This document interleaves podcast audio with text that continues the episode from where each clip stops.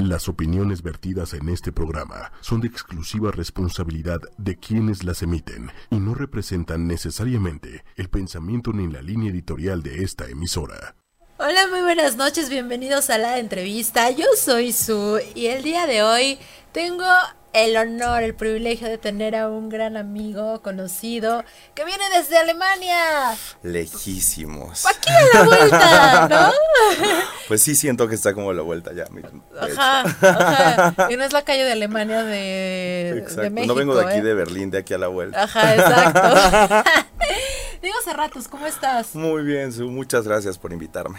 Al contrario, gracias por darte el tiempo de estar con nosotros y de conocer un mucho de tu carrera, de tu trayectoria, de, de quién eres tú, porque de verdad que te he seguido en tus redes ya, tiene poquito, que Sí. será como un año, ¿no? Porque tiene poquito que nos presentaron y que coincidimos en algún lugar Más o menos, sí. y que hicimos como clic, pero porque eres una persona que de verdad tiene esta chispa, este carisma y pues, ¿por qué no compartirlo con todos nuestros amigos de Chimeria? Muchas gracias, sí, exacto. Y Diego es gestor cultural. Y todos van a decir, ¿eso ¿Qué qué, es? es? ¿Eso qué y es, con Diego? eso, con eso, ¿qué se hace? Exacto, porque justo hace rato, fuera del aire, le- yo le- lo primero que le pregunté fue, ¿eres chef? y no, No, porque exacto. justo hay muchas publicaciones, de hecho hay muchos realities, en- bueno, no muchos, pero has participado en varios realities. Sí, de hecho, sí, dos, dos, dos. Exacto, pero sí. como chef, ¿o no? Pues es que eso es lo chistoso. Ajá. Poca gente sabe hasta la fecha que realmente soy, pertenezco a la primera generación de gestores culturales en Alemania. Yo inici- me fui desde el 2004 a Berlín, vivo en Berlín, en la capital alemana, ya desde hace 15 años. Voy a tener rato. Ah, Ya es muchísimo. Entonces, la mitad de tu vida, básicamente. prácticamente, no digamos mi edad. no, Ay, no es ay, ya, la- ya aquí quemándote, perdona. No, no te preocupes. No, sí, de mis 34, pues ya 15, en to- 16 en total. Ajá. y realmente pues pertenezco a esa primer carrera. Cuando yo llegué a Berlín, todo el sistema cambió en Alemania, la educación hoy en día cambia, entonces ya no hay una carrera como aquí que es una licenciatura larga, sino que nada más son carreras de seis semestres como en Estados Unidos y pues inicia una carrera en la, yo estudié en la Universidad Técnica de Berlín, Pero a ver, ¿hablabas español o ya te dominabas el idioma? yo desde los, desde los cuatro años inicié con, con el contacto hacia Alemania, ¿tú crees? Desde Cuatro el años, kinder, dijiste, sí. te voy a aprender otro idioma, me quiero ir aquí. No, pues no. ¿O lo traías adentro? No, ¿sabes qué? Que fue creo que el destino y la locura de mis papás haber dicho, vamos a... Que a él le toque algo muy distinto, porque además soy el menor de en total nueve hermanos y hermanas. Sabes que en México somos familias muy grandes, cosa que... pues, es todavía- sí, así es. Entonces, finalmente soy el más chiquito. Este el pilón. Ya no, pues sí, ya no me tocó también ser el consentido como mucha gente le toca siendo el chiquito. Pero el pilón es el más consentido. Se supone, su. En mi caso, creo que si la vida me consintió, hoy sí puedo decir eso, Ajá. porque finalmente me tocó el regalo de una educación grandiosa y maravillosa teniendo dos culturas en mi vida. Eso creo que sí fue, la vida me consintió, hoy sí lo digo. Pero a ver, ¿cómo a los cuatro años llegó el pensar en Berlín, pensar en Alemania? No, a los cuatro todavía no estaba eso, bueno, ni en mis sueños, al contrario, yo estuve Pero en un te colegio alemán. el idioma, o sea, No, no estaba ¿sabes en mis qué? sueños, pero el idioma como que ya lo traía adentro. No, ¿sabes qué? Que lo contrario, yo no hablaba ni bien alemán, cuando es más, cuando salí de la secundaria, no me gustaba estar en esa escuela. Finalmente descubro que soy un ser de muchas diversidades también. Entonces, no, o sea, ya, bueno, en mi época, todavía, en nuestra época todavía no existía el bullying, ¿estás de acuerdo? Ajá. Entonces- Bueno, más bien no existía como tal la palabra. Exacto, la palabra no, pero sí existía eso de los niños molestones y fregones. Sí, y que los Pero- populares y los nerds. Exactamente. ¿No? Finalmente vivimos en un país de muchos contrastes. Mucho machismo. Ay, perdón. Ay. Y también, lamentablemente, sí. Sí, sí, sí, te doy totalmente la razón. Yo también estoy en contra de eso y finalmente eso es lo que a mí también me trajo muchos problemas. Más bien, no estaba a gusto en la escuela en la que estaba en el colegio Ajá. alemán en su momento. Hoy en día, pues estoy feliz y muy orgulloso de pertenecer o de haber pertenecido al colegio alemán.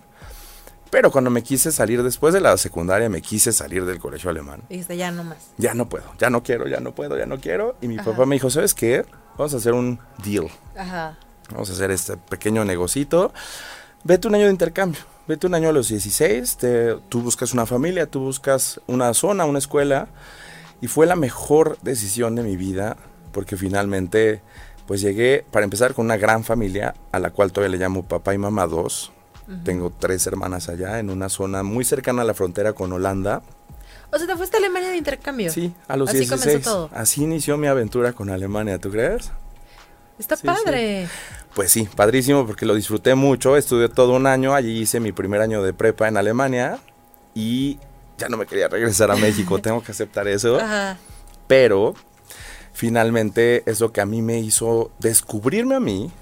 Creo que eso es algo muy importante, que mucha gente cuando se siente a disgusto, se siente inconforme, se siente como no se ha encontrado a sí mismo, entonces finalmente algo no hace clic y algo no te gusta y no sabes ni a dónde perteneces. Y yo ya, algo pasó en Alemania donde yo me sentí muy feliz. Estuve dos veces como turista en Berlín. Y es un lugar en el que de verdad, de por sí es una ciudad muy loca, muy mágica. Tiene una historia, bueno, que nos tardaríamos creo que otro programa contándotela. Pero es una ciudad que a mí me hipnotizó, yo creo que eso pasó, porque me dijo, tú eres de aquí, tú eres de aquí, tú eres de aquí. No, y además en pleno desarrollo, o sea, en plena adolescencia, ¿no? o sea, también tiene mucho que ver el momento en el que te fuiste. Porque es como Exacto. el momento en el que uno está como viendo para dónde, el cambio, si soy de aquí, soy de allá. Sí. El contraste, tal vez como que lo que más necesitabas en ese momento. Así es. Y pues sí, ya me quedé allá. Bueno, no, más bien me regresé a terminar la prepa. Ajá. Descubrí yo soy de allá finalmente. Te sentías mejor allá, o sea, más Sí, cómoda. mu- libre, cómodo, muy feliz. Como que algo sentía que iba a pasar allá, ¿sabes? No, no es algo que todavía sepas. ¿Qué es en las almas viejas? O sea, en el- Sí, las almas de las vidas pasadas. Totalmente. O sea, que a lo mejor tu alma en el pasado estuvo allá y Sí. que ahora naciste en México, pero necesitaba regresar. no me para queda allá. duda de que en algún momento fui de allá y me estoy como readaptando porque tengo un amor y nunca voy a dejar de amar este país, a México, y nunca dejaré de ser mexicano y bueno, mi cara nunca me dejará mentir que soy de México. Pero finalmente mi comunicación, mi día a día es en alemán desde los 16 años. Entonces, o sea, ya realmente como adaptado. Vivo en Berlín oficialmente desde el 2004 y sí, desde que yo llegué, o sea, platicaba con mucha gente tocando esos temas también porque venimos de una cultura también con el surrealismo y estas creencias de fantasmas y muchas cosas. Y allá yo les platicaba eso y me decían, pues no, no creemos en eso. Pero yo decía, es que yo me siento muy de aquí y además hice clic con toda la gente. Yo nunca he vivido machismo, racismo, discriminación, alguna ofensa, jamás. En Alemania nunca he vivido algo así. Entonces, al contrario, tengo como, un- como que encontré un puente de comunicación que finalmente nos va a llevar a lo que venimos de platicar, que des- descubrí que les sé llegar a los alemanes de una forma que hasta el humor lo descubrí, lo entiendo. Encontré la forma de hacerlos. en- la gente cree, mucha gente cree erróneamente que los alemanes son muy fríos. Sí, ¿Has o escuchado sea, eso tenemos, seguramente? tenemos como ese estereotipo, ¿no? Sí. Que son fríos, que son, o sea, hasta cierto punto como que, o sea, que, que ni estés, o sea, no, que no les interesas. Sí, exacto. Sí, super parcos. Ajá. Bueno, obviamente tenemos, los Pero alemanes son tienen una historia altos, horrible. guapos. Ay, han dicho. Hay muchos chaparritos también. O sea, para allá, llego a estar muy alto también allá, alto también allá, pero sí. No, no, y finalmente, sí, los alemanes son, por lo menos en los 15, 16 años que yo llevo en contacto con, con ellos, podría decirte, y creo que eso nos va a dar gusto a todos, que nos quieren mucho a los mexicanos, nos quieren mucho a los latinos especialmente. Cuando escuchan el nombre de México, de verdad, siempre, siempre, siempre ves cómo sonríen, cómo se alegran. Oh, Siempre piensan obviamente en tequila y en tacos. Ok. Entonces, pues sí. O sea, también supiste cómo llegarles, ¿no? O sea, llegó el mexicano que les pueda dar sabor. Claro, siempre he aderezado las fiestas de Alemania, obviamente con un buen tequila o un mezcal. ¿Y de dónde sacas el tequila y el mezcal? Uy, si te contara O sea, al ¿cómo- cómo? principio. o sea, porque justo es lo que me llama mucho la Sí. atención. Ahorita regresamos al tema de qué es gestor Claro, cultural, porque sigue sin quedarme. No, es que de hecho ya estamos haciendo, hablando de eso. A ver, antes de llegar a, a- a mi tema sí, importante. claro. ¿Qué es un gestor cultural? Pues mira, la carrera realmente, Ajá. porque es una licenciatura y de hecho ¿Esa la yo tengo un máster. Sí. Yo toda mi, mi educación académica o mi formación académica la hice en Alemania, de hecho. Desde la prepara- terminando la preparatoria me fui y fue picar piedrita porque hoy en día lamentablemente en Europa también es muy difícil ya conseguir un lugar de estudio, sobre todo en ciudades grandes y en Berlín todo el mundo quiere vivir ya. Creo que el turismo pues sí está apoyando la ciudad, pero finalmente en, la, en lo que es lo académico, toda la gente quiere estudiar allá y ya no hay lugares. Yo todavía tuve suerte, pero sí tuve rechazos como de cinco universidades. Al final tuve suerte de, de quedarme en la Universidad Técnica. Y la Universidad Técnica, en este cambio que te platicaba, eh, crea la carrera de gestión cultural que en Estados Unidos ya llevaba dos años mm. como Cultural Studies. Entonces realmente le podríamos traducir para la gente que no, como que no termina de entender, son estudios culturales, es una carrera de tres años que lleva todos los ámbitos culturales, todas las disciplinas culturales, pero además también llevamos mucho lo que son humanidades, o sea, es una carrera de humanidades. Yo llevaba filosofía, ética, politología, urbanística y mi especialidad es historia del arte, historia de la arquitectura y soy especialista en eventos y logística de eventos culturales y exposiciones. De hecho, esa es mi maestría. Hice una maestría también en eso. ¡Qué padre! Sí, sí, sí. Y todo eso lo desarrollas allá en Berlín. Exactamente. Ya cuando terminé, ya no sabía ni qué iba a hacer con eso. La gente también se preguntaba, ¿y qué hace con eso? Ajá, tienes demasiada información en tu cabeza. Sí, no, es, así, así, como toda una biblioteca. exacto, era como para ser nerd. Pero ¿qué se hace? ¿qué se hace con eso, no? Pues finalmente sí me costó mucho trabajo al principio. De hecho, cuando terminó la carrera, sí fue, ¿qué voy a hacer con esto? O sea, ya estudiaba y me encantaba, lo, me encantó estudiar esa pero carrera. Pero ¿cómo llegaste a esa carrera? O sea, ¿cómo decidiste ser, estudiar gestor, cultural. Así, uy, Puedes decir ñoño cultural, de hecho. no, pues yo quería, de hecho, estar en algo que relacionado a medios. Me hubiera encantado hacer algo como lo tuyo, o sea, tú eres una gran comunicóloga y me hubiera encantado estar dentro de la comunicación. Sentía que tenía como una afinidad, pero nunca me atreví a descubrirla en ese momento. Entonces, pues apliqué y por algo no llegué a las carreras de comunicaciones. También intenté, de hecho, diseño industrial. Y tampoco. Y tampoco. Pero finalmente la Universidad Técnica me dijo que sí. dijiste, bueno. Y dije, bueno, voy a intentarlo, voy a ver qué pasa. Y en Alemania la, gran ventaja es que si no te gusta, puedes estar como cambiando de carreras. Yo no tuve esa necesidad, por suerte. Sí me encantó. La disfruté muchísimo. Yo no iba mal. yo, yo iba muy mal en la preparatoria en el colegio pero de hecho, cuando llegué a Alemania y empecé mi carrera, me enfoqué a mi carrera, la disfruté mucho y me volví un ñoño y un nerd estudiando. La terminé con un muy buen promedio. Y después dije, pues vamos a ver qué vamos a hacer. Sí, porque entonces, o sea, en mi cabeza pasaría como pensar en, ¿trabajas en algún museo? ¿Trabajas en... ¿En dónde trabaja un gestor cultural? Un gestor cultural puede trabajar en una oficina, ya sea gubernamental o privada, en una ONG, en un museo, en un teatro, todo lo que tenga que ver con disciplinas culturales, pero también medios. O sea, por ejemplo, una persona para ti podría estar yo también ayudándote a llevar una agenda, un plan, buscando pues a la gente. necesitando. Es más, vamos a hacer, vamos a hacer como business aquí. Ok, me gusta, me gusta. Pero sí, finalmente, por ejemplo, yo podría estar estudiando la gente, a la gente que a, esta, a este espacio aquí pudiera traerte y hacerte como un buen menú de gente que podría traer como nexos y una entablar una comunicación cultural finalmente, o sea, lo, la interculturalidad es lo que se conoce en mi carrera para buscar como distintas disciplinas que se lleven de la mano para al final crear un gran evento. Eso es lo que yo hago, esa es mi especialidad realmente, encontrar muchas disciplinas y mezclarlas y hacer un, una gran obra, una obra de pues de muchas cosas culturales padre. Sí, sí, sí, es algo Y porque además, lo más interesante es que también en Alemania eres conocido como el especialista en México, de México. Exactamente. Tengo esa gran dicha, esa gran fortuna, ese gran honor, porque es un honor que, tuve después de mi carrera, llegué a la Embajada de México. Toqué una puerta me recibió un gran agregado cultural a quien le tengo mucho cariño. En su momento, él llegó, era nuevo en Alemania y no sabía alemán. Entonces yo me acerqué como practicante a la Embajada de México, estuve ahí ocho meses sin un solo peso de sueldo. Ocho meses. Sí. Ok. Pero amé lo que estaba haciendo, entonces me quedé, finalmente empecé a ayudarla a llevar el programa cultural de México en Alemania.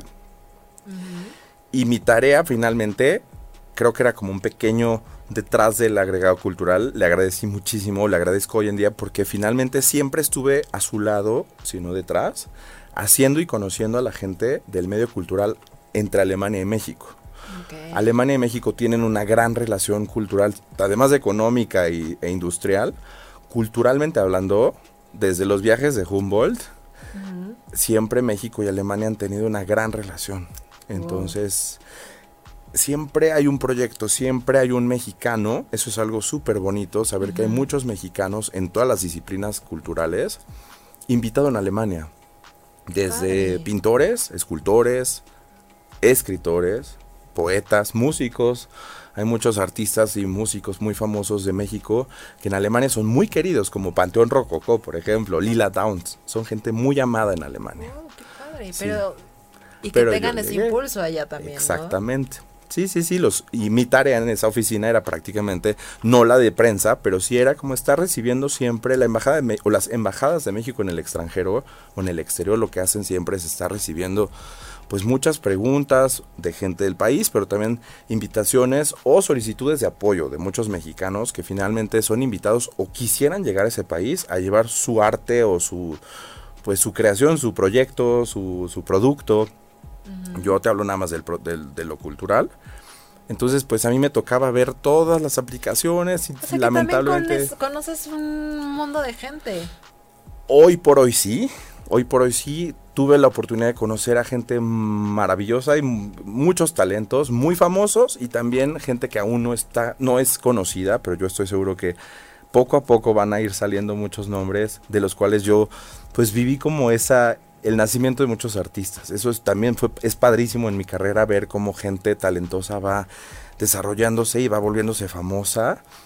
Eh, por ejemplo, hay una artista a la que admiro muchísimo y que creo que en México ya es muy respetada, muy admirada, que es Elisa Carrillo, la prima dona, prima bailarina de México. Y ella pues estaba en la ópera, en el ballet de la Ópera Nacional de Berlín. Poca gente la conocía en su momento así como abiertamente en México, pero allá en Alemania es la prima bailarina y es una gran mexicana. Eh, entonces sí, es todo ese, conocer a ese tipo de gente, ¿sabes qué? Me inspiraba mucho. Cada día para mí era una inspiración y era realmente mi, mi, mi- mi razón para seguir haciendo y conociendo, aún sin un peso de, de apoyo en ese sentido. Finalmente después conocí, llegó la embajadora Patricia Espinosa Cantellano, que estuvo aquí como canciller en México. Hoy es secretario de la ONU para Medio Ambiente y. Cambio Climático. Entonces, una gran mujer, un, bueno, una mujer que además mis respetos, porque aparte impone muchísimo.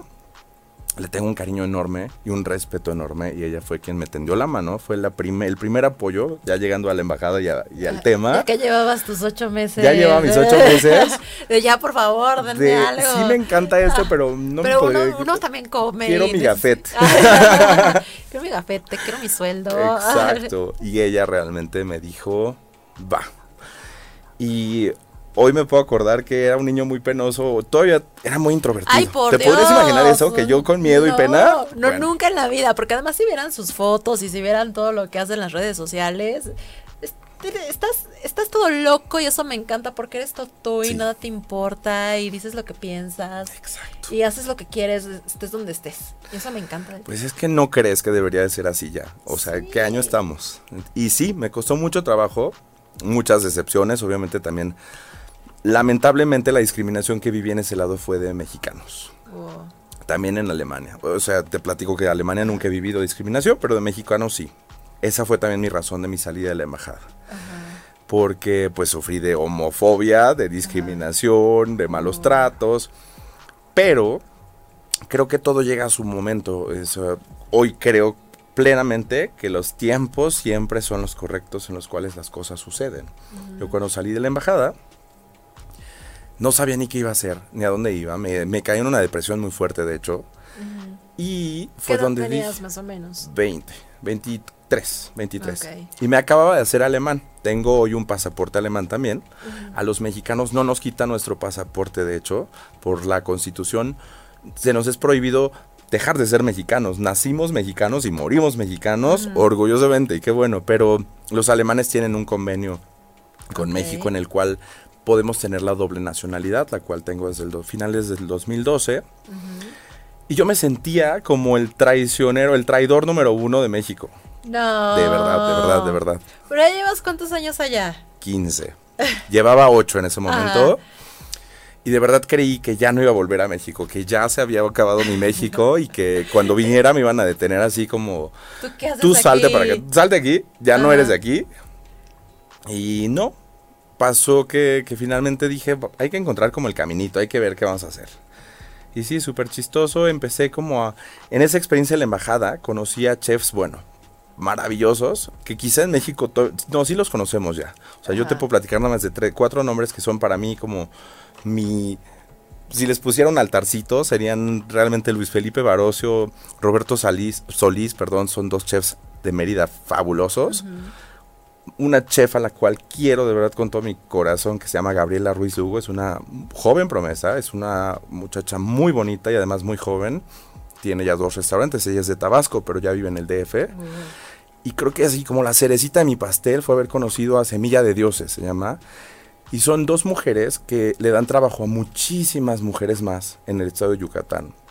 Entonces ellas plantan, siembran, cosechan muchas cosas orgánicas y además están llevando alrededor del mundo nuestra cocina y además la cultura maya. O sea, la cocina maya se está promoviendo muy bien. Entonces, conocer a estas mujeres que son llamadas cocinera tradicional prehispánica, híjole, cuando las conocí vi todo su amor y además que ni entienden el idioma, pero llegan apoyadas por México y por muchas instituciones a un país que quizás nunca llegaron a pensar conocer. Me inspiró mucho también, repito la palabra, es mucha inspiración, Ajá. pero sí, de, de verdad es mucho el cariño que nos tuvimos y yo lo que hacía en ese momento era, volviendo a tu pregunta, sí, México me empieza a recomendar como especialista en México. Entonces yo lo que era era como su traductor Ok. y su los apoyaba, acompañaba a toda la gente, a muchos artistas también. Estuve también acompañando a Jorge Marín, para mucha gente que quizás no lo sepa, la escultura de las alas de la ciudad que también está aquí en Reforma, En la bonita avenida en la de bonita, Reforma. exacto, aparte es una escultura hermosa. Es un proyecto que se llama Ocho alas, ocho ciudades y él quiere llevarlo a ocho ciudades más, de las cuales ya está en Tel Aviv y en Berlín. O sea, está... Ya ahorita creo que está Ciudad de México, Tel Aviv y Berlín. Creo que ya estaba la cuarta, espero no equivocarme, pero es un proyecto que va a ir Pero avanzando. es un buen dato, ¿eh? Ocho Mucha gente no lo sabe, exacto. Va, son negociaciones muy políticas, muy culturales y ahí ves, o sea, habrá alguien como yo y con, como una embajada en otro país que ayude a promover eso, porque finalmente además lo vemos aquí en Reforma, las alas de la ciudad inspiran y llevan a mucha gente a tomarse la foto, ¿no? Sí, siempre está lleno y siempre está... La la fila. colita. Ajá, y todo así de... Así en, así en Ajá. Berlín. La gente, Wow. si ponen las alas de la ciudad en Berlín, van a ver a cuánta gente y cuánta locura se hace afuera, estaba en la esquinita afuera de la Embajada de México en Alemania, en Berlín. Entonces sí, acompañaba a todo este tipo de artistas, a todo este tipo de gente también muy famosa ya y muy talentosa en, sus en los- sus disciplinas. Y fue ahí cuando ellos me dijeron, sobre todo ya los chefs, hablando de los chefs, me dijeron, Diego, es que lo que, porque yo aparte me quedaba siempre viendo qué hacían y cómo le cocinaban, yo hubiera querido quizás ser chef. No me atreví tal vez. Es que yo juraba que eras ¿Ves? chef, o sea, te lo juro, yo Sí. juraba que eras chef, porque todas, la mayoría de tus publicaciones es, miren, ya hice este rico no sé qué, el reality en el que participaste era de chefs, Exacto. y era así como, de hecho me prometiste una hamburguesa muy Te deliciosa. voy a hacer una hamburguesa muy rica, exacto. Por cierto. Entonces Vamos a yo buscar decía, una cocina, sí. "Ah, es chef, No, pues es que pero realmente llegaron, sí. llegaron a través de... Ellos me dijeron, ¿sabes qué? gente". Haz, haz esto. Tú tienes que estar en esto. Y cocinaba con ellos. Ajá. Aprendí recetas de ellos también muy, muy padres. Me dijeron, ¿sabes qué? Tú tienes que estar en esto. Esto es lo tuyo. No, todos vieron cómo mi corazón así se hacía grandote cuando estaba haciendo eso. La sonrisa. mi sonrisa, sí. Y ahí fue cuando empecé y me metí a un reality, primer reality en un canal muy importante, Primetime en Alemania, Suiza y Austria. Ok. que Se llama La Cena Perfecta. Y es un reality muy ¿Y en alemán divertido. cómo es? Das perfekte Dinner. Das perfecto Das dinner. perfekte Dinner. Das dinner. No suena bien, ¿ves? Y ese reality lo gané. Fue una semana. Nunca creí ganar. Y cuando gané, mis emociones sí fueron como, ¡wow! se me ¿Y desbordaron. qué preparaste? Preparé un cóctel con mezcal y mango y chile, que Amas el además mezcal. es mucho, Amas obviamente. el sí, el mezcal. mezcal es. Ya nos estamos robando, creo que todo el, todo el depósito de mezcal de Oaxaca para el mundo. Sí. ¿Cuál es el que más te gusta? Así que digas, por favor, compra, compra Ay. este mezcal delicioso. Ah, sí puedo decir nombres de Sí. aquí. Ay, soy fan del, del alacrán. El alacrán. Ay, me encanta el, el mezcal alacrán. Ok. Sí, sí. Y allá en Alemania justo hay unos chavos que se llaman Coron Casa Coronel. Son unos chavos de Aguascalientes bien chambeadores. Y con ellos estuve también apoyando el tequila y el mezcal. Se fueron a vivir a Berlín y empezaron a llevarse tequila y mezcal. Y de hecho ya mucha gente conoce a Casa Coronel. Oh. Y con ellos, en mis, en mis, ahora doy también talleres de cocina, de cocina tradicional mexicana en alemán. Pero entonces traes lo de la cocina. Sí. Es tu pasión Sí, escondida. sí, que- se me da muy bien cocinar. Ajá. De hecho, encontré y todos los proyectos que hoy por hoy hago los hago con una compañía muy importante alemana que se llama Miele, se escribe Miele, Ajá. y es una es la marca más importante en electrodomésticos en Alemania. De hecho, son cocinas carísimas, carísimas de Berlín, carísimas, Carísimas bueno, no, de- carísimas de ¿literal? Gütersloh se llama la ciudad. Ajá. Y pues me vieron en esto de los realities y en esto de estar traduciéndole a un chef en su espacio. Ellos veían que yo bien loquísimo, me muevo mucho y, y veían que la gente Ah. se reía muchísimo. O sea, me era todo vidrio. Ajá. Y nada más veía a la jefa que me contrató como un mexicano loquísimo, so- movía su cuerpo, los alemanes lo oían y nada más, "Ah, ja, ja, ja". Y entonces me dijo, "Tiene- tengo que invitar a este mexicano, o sea, tengo que ir y preguntarle. Y sí me dijo, oye, ¿quieres dar talleres? Y yo le dije, no soy, no soy chef, Soy gestor soy cultural. gestor cultural.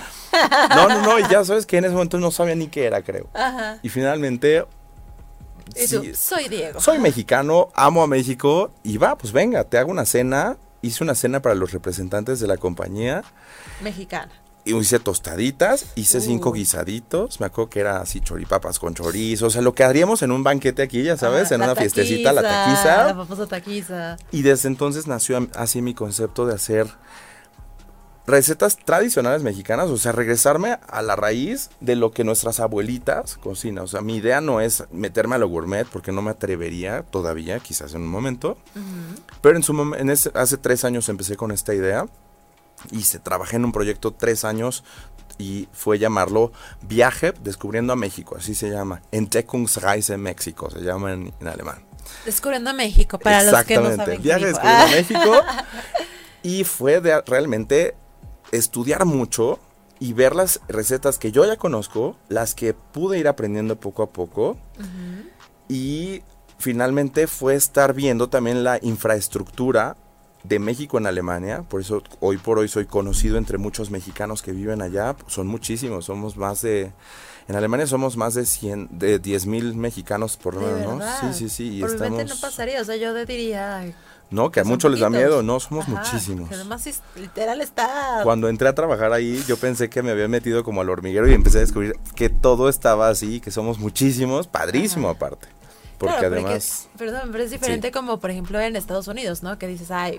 O sea, por ejemplo, uno que quiere irse a Estados Unidos a aprender inglés y cuál. California o así, ¿no? O sea, te- Tú hablas tu español todo el día. Sí, entonces ni, ni al caso. No, y yo no lo había hecho Ajá. Hasta que entré y empecé a hacer todo esto, empecé a hacer los, los talleres. Y se dio muy bien el proyecto, entonces empecé como a crear menús. Cada evento que yo doy, los doy unas seis veces al año. Van a empezar en aumento en este próximo año, Ok. en tres ciudades de Alemania. Allá en Alemania. Exacto, Berlín, Gütersloh y Múnich. Ajá. Ya pronto iré a Frankfurt y a otras ciudades también. Estoy como en ese trabajo ahorita, estoy todo poquito a poquito. Ujú. Y es, fue acercarme como a la gente que está ya vendiendo productos. No tienes una idea además de cuántos productos ya se venden desde tequilas, mezcales, De verdad. pero también chiles secos, tortillas. De hecho, ya hay una tortillería en Alemania. Wow. De hecho, ya hay varias, pero en Berlín también hay una. Ya hicieron la maquinota y todo. No, sí, te juro. Ese justo eso, eso era lo que quería llegar desde hace rato. Sí, Porque toda tu comida es mexicana. claro. O tiene como mucho que ver con, con México. Sí. ¿No? O sea, por lo, por lo que he visto. Preparas y que se ve delicioso. Pero ¿de dónde sacas todos los ingredientes mexicanos?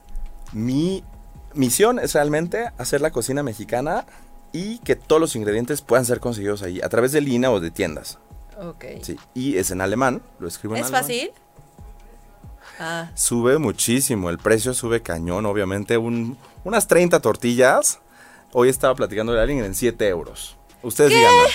Eh, Por ahí hice un meme que dice, uno no sabe cuánto cuesta, cuánto vale una tortilla hasta que la paga en euros. Tienes razón, Diego. euros. Sí, sí, sí. 30 tortillas. No, cañón. ya, ahorita voy a llegar a cenar tortillas. No, sí, yo, bueno. yo limitándome las tortillas. Ya es que las ponemos a secar y luego las tiramos aquí. Ajá. No, no, no, bueno. Sí. Cierto, es que sí, eso es real. O sea, es como aquí. Yo cuando me fui no había tanto. Ya ves que me preguntaste del tequila, yo lo escondía así en calcetines y todas las botellitas. así, Me las llevaba. maletas sí, que me las lleva llevaba así sí. escondiditas Ajá. entre por los rincones temerosas que alguien las viera. Ajá. Y finalmente sí, ya hoy en día ya no me tengo que llevar nada en, real, en realidad. O sea, ya hay cositas como antojitos o cosas más especiales, pero ya consigues todo. Claro que tiene su precio, pero lo vale y no lo cocinas tan seguido. ¿Y la gente lo paga? Sí. Poco a poco, o sea, la cocina mexicana, esa es una creo que de las tareas y las misiones que todos los mexicanos que estamos en Europa en específico, estamos eh, poniéndonos, que la gente descubra que el Tex-Mex no es mexicano. De hecho hay un platillo muy chistoso que se llama chile con carne, en Alemania lo aman y todo el mundo creía que el chile con carne es mexicano y pues no.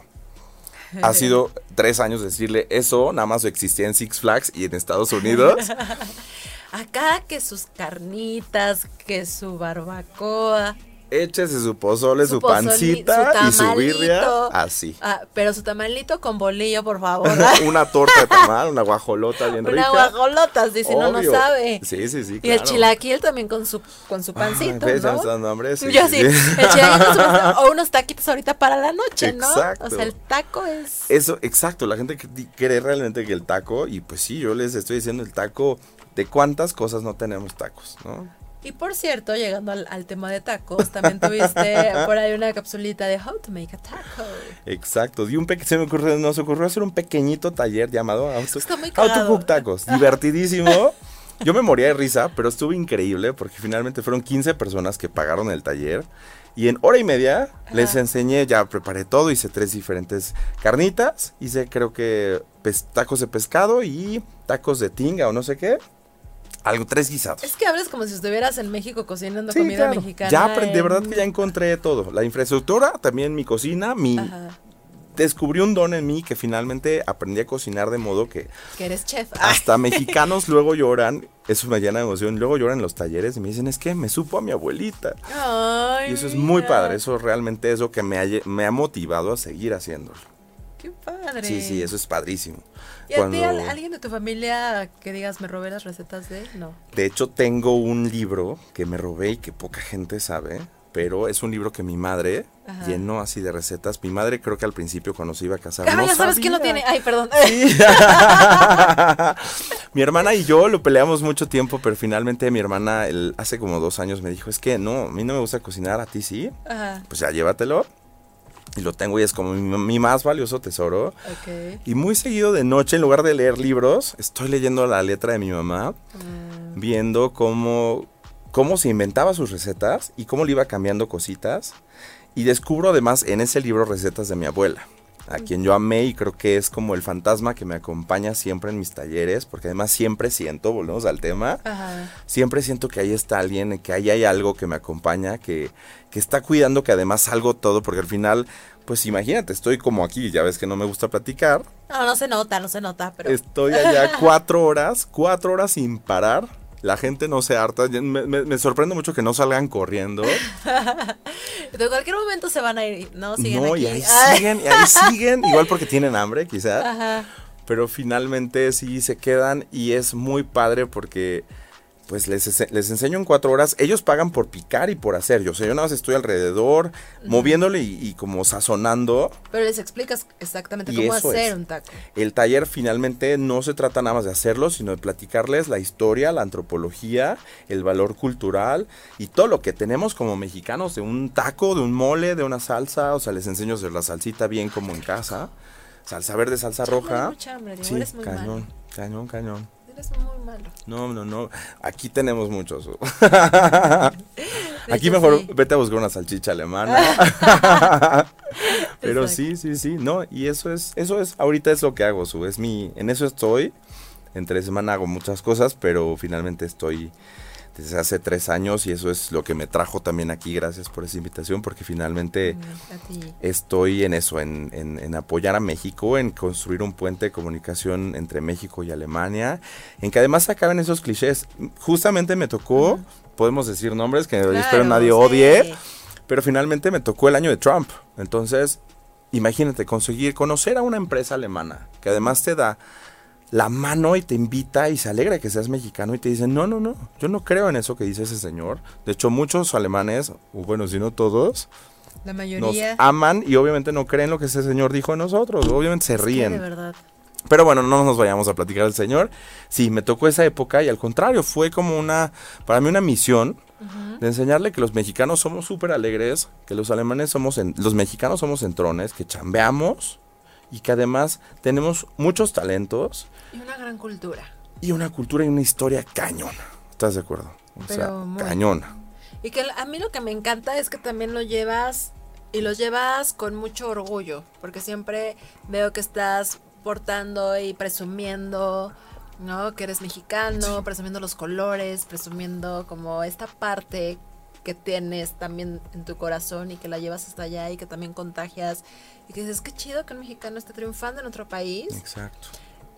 y, y que también tenga esa emoción y esa, ¿no? Por, por su cultura y sus raíces.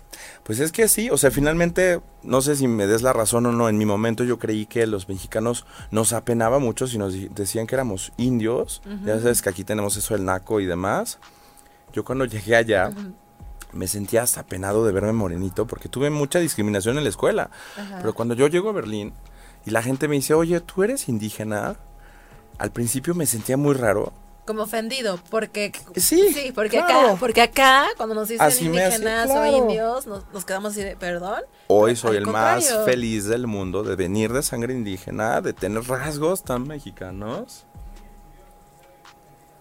Exacto, Exactamente. tal cual. O sea, nos, nos conocen y además, qué bueno que lo dices, Diego, porque los idiomas, o más bien todo lo que son el náhuatl, el mixteco, el zapoteco, todo esto se estudia allá, lo valoran mucho. Además, le pagan a una persona que hable español, alemán y también que tenga conocimiento sobre todos estos lengua- lenguas prehispánicas, le pagan muchísimo. Wow. Entonces yo descubrí todo el acervo que tenemos, creo que ha sido parte de eso, el que se va, obviamente se va con una nostalgia de México muy fuerte y se siente orgulloso de pronto. Yo me siento muy orgulloso.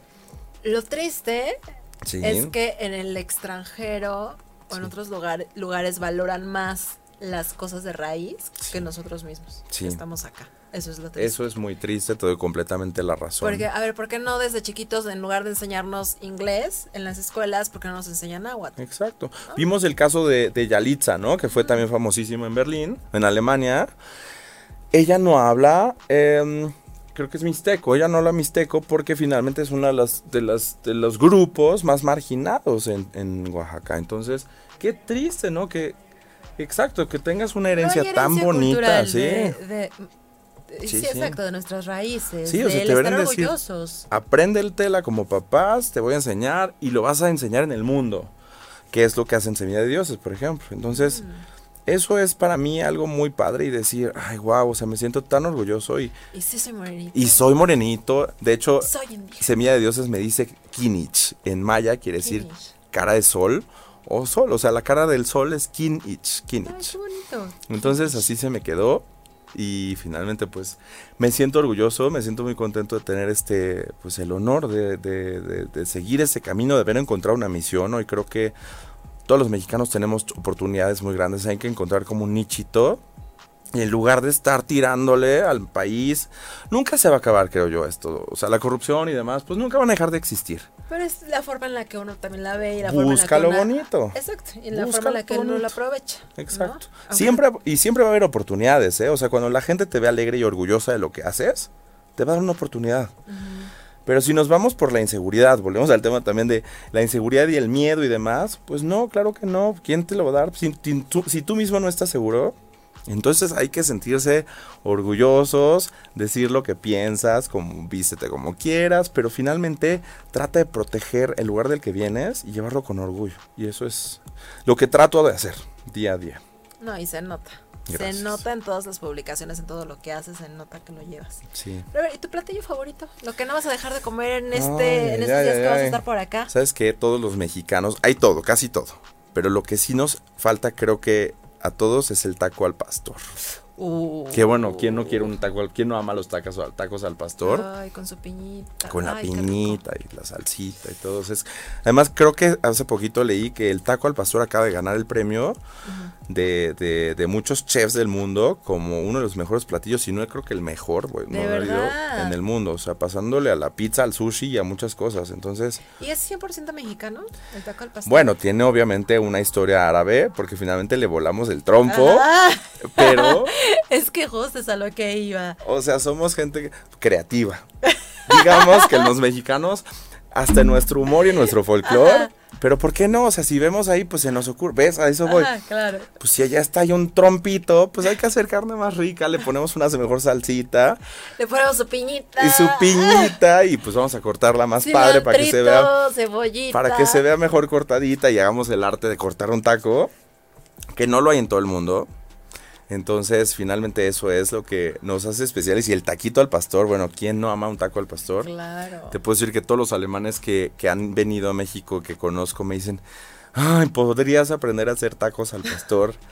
Eh, conozco a gente, de hecho, que ya los ha hecho, que tiene ya negocios ahí en Berlín. Ujú.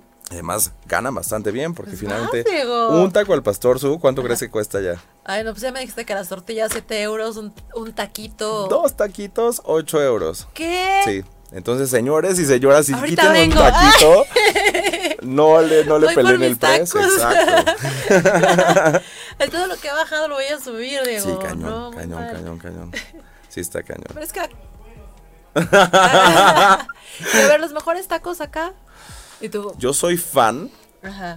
A ver si nos patrocinan aquí una taquiza, Ajá, ¿verdad? estaría Según? estaría buenísimo. buenísimo que a ocho y media. A ver, señores de, de, de Ya que va a ser el Califa, aniversario de ocho y media, por cierto, en agosto. Hay que ya- buscarlos, señores de Califa Venga, o del Califa. Charco de las Ranas. A mí Me encanta. El Califa me encanta. El Califa, los tacos del Califa me encantan. Son ricos.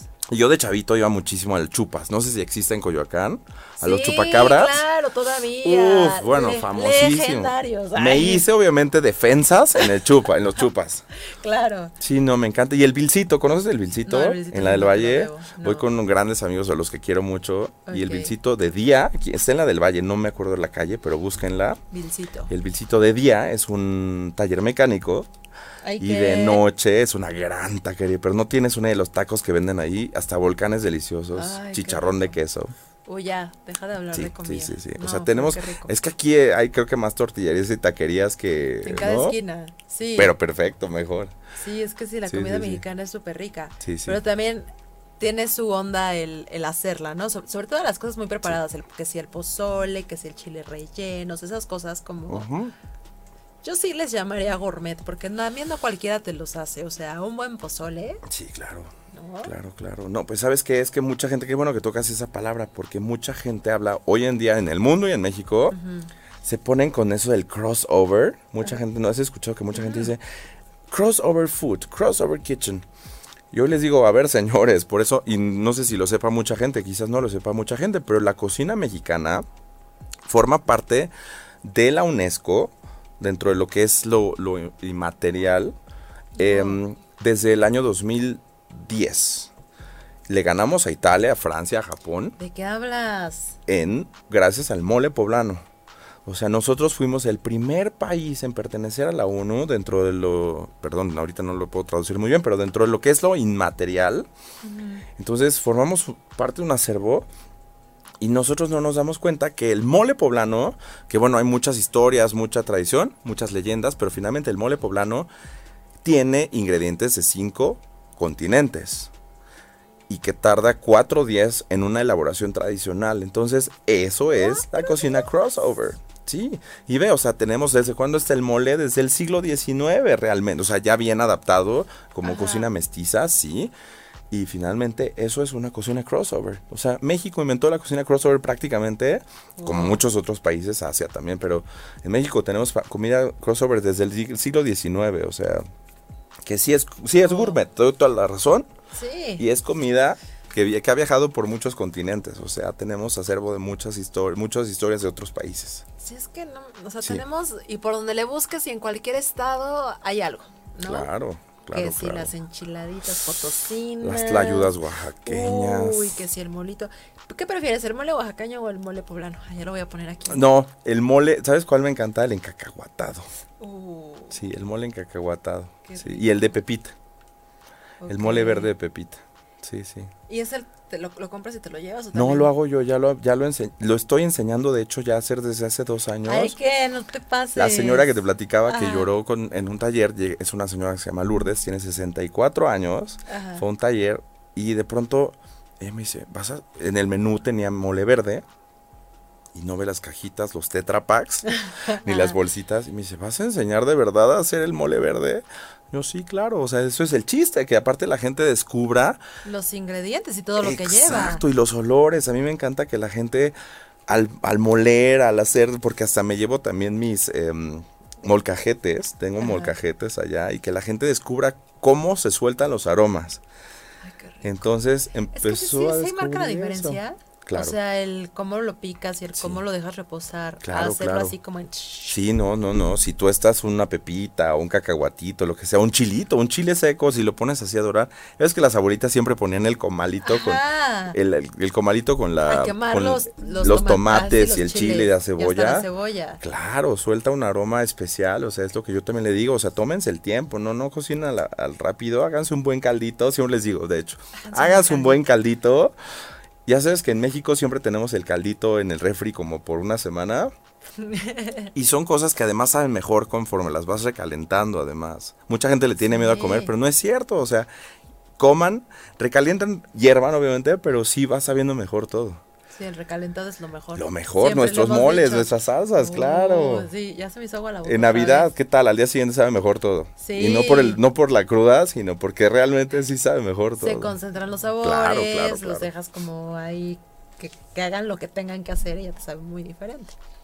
Así es, Su. Digo, es que sí, eres, ya te voy a declarar chef en lugar de gestor cultural. Espero que algún Chef día. más gestor cultural. Sí, ¿verdad? ¿no? Sí, sí, sí. Sí, Mile me, me nombró chef externo, se llama. Ok. Para Mile. ¿Y cada cuándo vienes a México? Una vez al año, ¿tú crees? Una vez al año es me tomo un par de semanas para visitar a mi familia. Por suerte la mayoría está en el DF, bueno, en la. CDMX, perdón. Por Me favor. perdí, ahí sí cuando me fui me perdí y regresé y todo estaba de rosita y CDMX y ya no supe qué pasó. Somos los mismos. Pero me encantó, sí. Somos los mismos, somos más ruidosos y más locos. Pero sí me encanta venir a México una vez al año.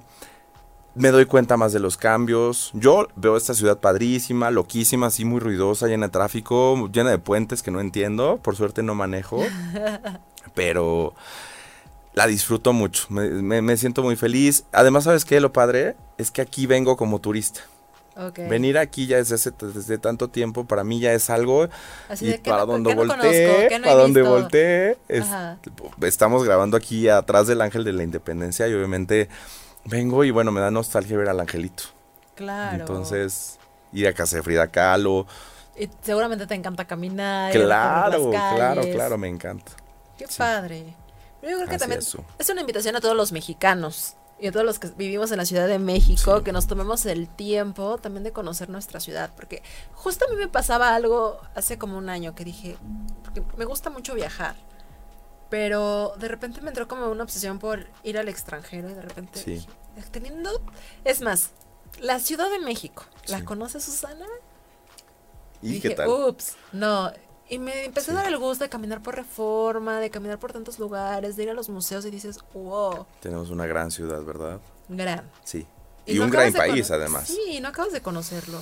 No, no, no, no, no, no. Me dio gusto. tiempo. Ve, Trump nos ayudó porque finalmente el turismo bajó en esto hacia Estados Unidos y la gente se está concentrando en ir a las playas, en conocer México de forma, de mejor forma. Y sí me da luego tristeza y me da hasta celos o me da como yo me doy culpa porque finalmente veo muchos alemanes que se toman un mes para venir a México y estar descubriendo Chiapas, Oaxaca, Querétaro, San Miguel de Allende. Es que cualquier Puebla. lugar al que vayas te vas a encontrar con una maravilla. A donde vayan y a donde fueron, regresaron con una sonrisa, con un amor a México. Nunca les pasó nada. Siempre encontraron a alguien que les ofreció un tequilita, que los invitó a su casa, una fiesta. Wow. Entonces, qué padre y sí, sí tenemos un gran país y creo que hay que estarlo cuidando más y hay que descubrirlo más. Exacto. Así Y, es. y comer más.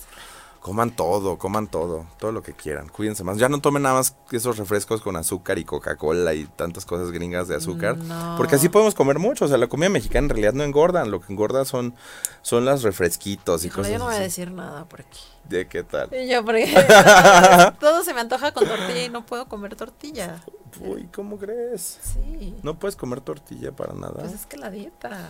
Ay, súper bueno, una vez al mes. Ahora sí que lo te la comes y lo que lo que no me acuerdo pues no pasó. Ah, pero Entonces, tienes razón. Una vez, una vez a la semana, ¿por qué me voy a aguantar al mes? Ah. Exacto, está bien. Sí, ya hay tortillitas de nopal. El, el nopal quema la grasa. Ajá, ajá. Claro que no. Así es. Y ya para finalizar, Diego, Sí, eh, ¿en dónde te podemos seguir? ¿Dónde te pueden seguir todos nuestros amigos?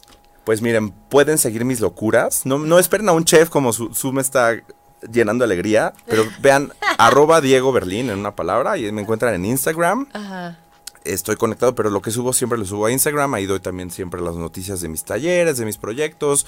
Si me invitan como hoy contigo. Y entonces ahí subo todo, desde mi ropa más loca hasta los talleres que doy, hasta Sí, la tienes gente que unas conozco. cosas muy locas. Tienes unos tenis que me encantan, amarillos. Sí. verdad me encantan. Sí, sí, sí, con ositos de peluche. Ajá, amo tus tenis. Sí, sí, sí. Muchos saludos a todos los que nos están viendo y escuchando. Eh, Helen Carola, Edna, Patricia Ortega, saludos, Leslie, Leslie Cerrato. Sí. Dice que, vayan por mole oaxaqueño. Ay, sí, es que sí, mucha gente, espero que se haya conectado mucha gente. No sé si se desvelaron en Berlín, porque son 4 de la mañana, ya van a ser las 5 de la mañana. Cuatro de la mañana. A mis mejores amigos allá sí les dije, a ver, o se, desen- se, desmaña, se desmañanan Ajá. o se desvelan. Pero nos tienen que escuchar, así Más que... Sí, claro. No, pues fue un placer, Diego, de Para verdad. Es, o sea, me faltó tiempo para a platicar de todas tus aventuras, de toda tu trayectoria. Muchas es gracias. un honor haber podido platicar contigo. No, para mí, un placer. y, y estar que, est- que estés aquí en la entrevista y pues a triunfar, a seguir triunfando. Todos, todos, todos. Eh, Busquemos lo bueno, busquemos una chambita y echémosle muchas ganas, no solo yo, y prometo regresar pronto y contarles más cositas buenas de México Ah, en el con hamburguesa que me prometió. Te prometo unos taquitos, No, un la verdad es que me trajo unos deliciosos chocolates. que estoy desde hace rato. Que bueno. que ya vas a desempacar. Exacto. Su, muchísimas gracias. Al ha sido un placer. Espero que la gente se haya divertido tantito. Yo me divertí como loco platicando contigo. Muchas Padre. gracias. Y aprendimos mucho acerca de ser gestor cultural. Exactamente. Gracias. Y de nuestro México, así que aprovechémoslo. y coman tortillas que en otros lugares está a 7 euros. Exacto. Valoren, valoren la tortilla. Valoren de la maíz, tortilla, obviamente. exacto. Diego en los controles, muchísimas gracias. Gracias, Diego. Nos vemos y o escuchamos la próxima semana. Yo soy Su y me dio muchísimo gusto estar con todos ustedes. Hasta pronto. Bye Bye, bye. Gracias. guys.